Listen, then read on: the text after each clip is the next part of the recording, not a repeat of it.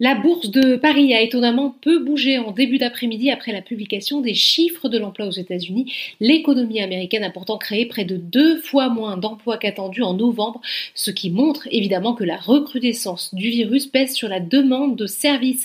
Le CAC 40 termine la séance à plus 0,62% vers les 5609 points, une cinquième semaine de hausse pour l'indice. Donc du côté des valeurs, Crédit Agricole et Peugeot ont pris en fin de séance la tête de l'indice. Ils gagnent respectivement 4% et 3,40%.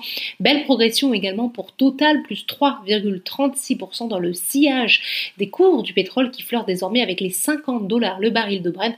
Pour rappel, les pays de l'OPEP se sont entendus hier sur une augmentation progressive de la production de 500 000 barils par jour au lieu d'une hausse de près de 2 millions de barils prévue initialement. À l'inverse, le luxe se replie pénalisé manifestement par des prises de bénéfices.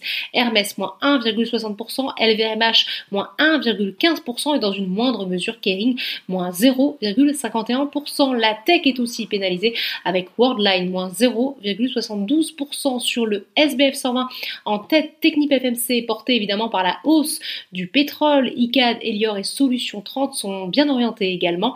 Dassault Aviation s'offre de son côté une hausse de 4,70% selon une information du journal La Tribune.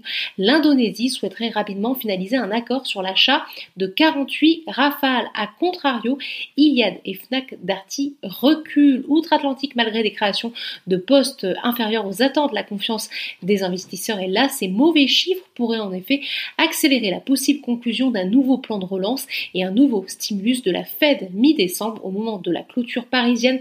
Les trois indices phares de la bourse de New York évoluent dans le vert. Voilà, c'est tout pour ce soir. N'oubliez pas, toute l'actualité économique et financière est sur Boursorama.